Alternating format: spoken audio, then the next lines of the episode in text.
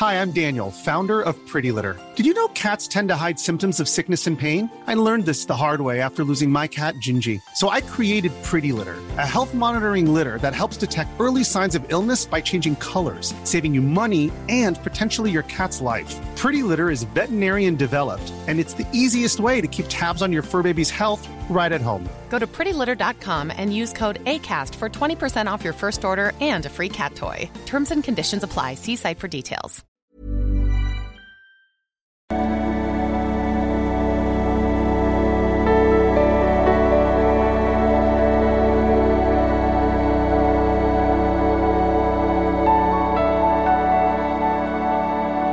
Ja, jetzt ist Henschmeier, Paartherapeut, Erziehungscoach und das ist mein Videoblog für Dipsychologe und so weiter über Liebe, Beziehung, Dating. Schaut mal in mein Kursprogramm rein, folgt mir auch gerne auf Instagram, auf Twitter bin ich auch manchmal und äh, na gut, TikTok ist noch so ein bisschen weisen, kneblig, könnt ihr mir auch gerne folgen. Äh, und es geht um Lügen heute. Lieber Christian, ich habe eine Frage bezüglich Lügens in toxischen Beziehungen. Ich habe es nämlich genau umgekehrt erlebt. Mein Partner hat mich der Lüge bezichtigt. Ah, das kenne ich gut. Das kenne ich gut. das habe ich auch schon erlebt. Äh, ich hätte ihm meine Lego, äh, ich hätte ihm Lego-Bausteine geklaut, was ich nicht getan habe. Und selbst wenn natürlich zugegeben hätte, der Konflikt uferte total aus. Er verstünde nicht, warum ich ihn belügen würde. Es wäre doch nichts dabei. Ich könnte es doch zugeben.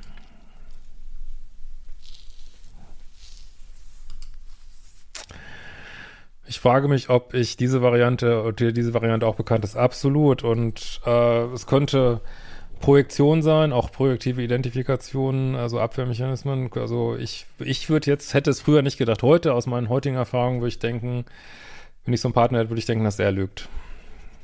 Ja. Genauso, wenn man äh, illoyales Verhalten vorgeworfen bekommt und hat nichts davon gemacht, äh, würde ich auch denken, ist der Partner illoyal. Also ich würde jetzt immer denken, dass derjenige das macht, der es einem vorwirft. Und das ist halt ähm, manchmal bequem, das dann äh, nicht sich selber dealen zu müssen, sondern auf dem Partner ist natürlich kein äh, sehr hochwertiger Abwehrmechanismus, aber das gibt es halt. Und natürlich super äh, kommunikativ, toxisch und äh, wirklich absolut frustrierend. Und man würde es ja gern irgendwas zugeben, aber kannst nichts machen, ne?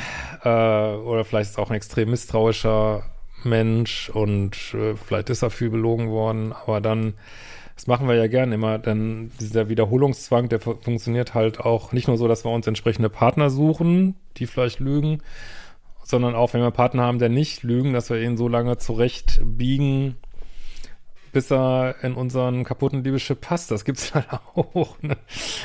Ähm, vor allen Dingen, wenn man so äh, kann es das geben bei so sehr emotional instabilen Partnern, aber nicht nur, ähm, aber kein keine Basis für Beziehungen, sagen wir mal so. Ähm, ich kannte diese Art Konflikt natürlich bereits aus meiner Kindheit und es hat mich, okay, da hast du ja auch so eine Art Wiederholungsthema da.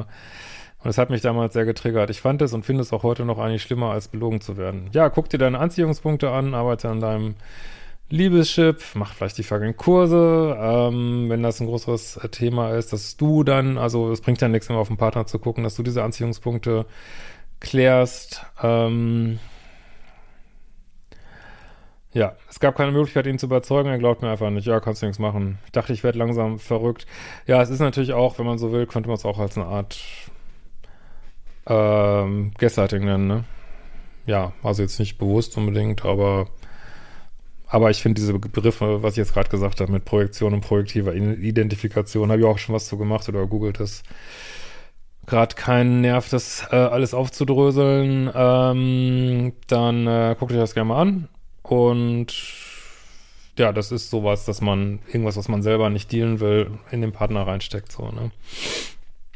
Ähm, ich dachte, es wird langsam verrückt. Es wäre eine Ruhe gewesen, wenn ich es zugegeben hätte. Ja, da versucht er dich in sein Schema reinzupressen, ne? Hm. Obwohl ich es nicht war. Nach dieser Geschichte gab es dann eine von minus sieben Trennungen. Ja, On-Off-Beziehung, nicht kompatibel, Tschüssikowski.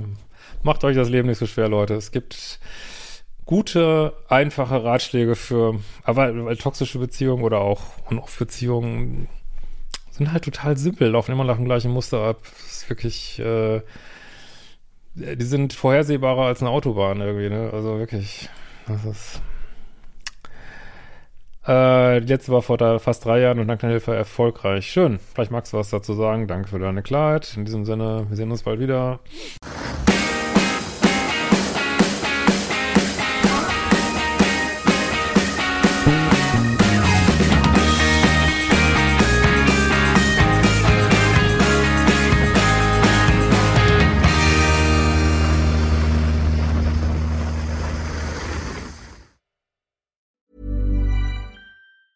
Hi, I'm Daniel, founder of Pretty Litter. Did you know cats tend to hide symptoms of sickness and pain? I learned this the hard way after losing my cat, Gingy. So I created Pretty Litter, a health monitoring litter that helps detect early signs of illness by changing colors, saving you money and potentially your cat's life. Pretty Litter is veterinarian developed, and it's the easiest way to keep tabs on your fur baby's health right at home. Go to prettylitter.com and use code ACAST for 20% off your first order and a free cat toy. Terms and conditions apply. See site for details.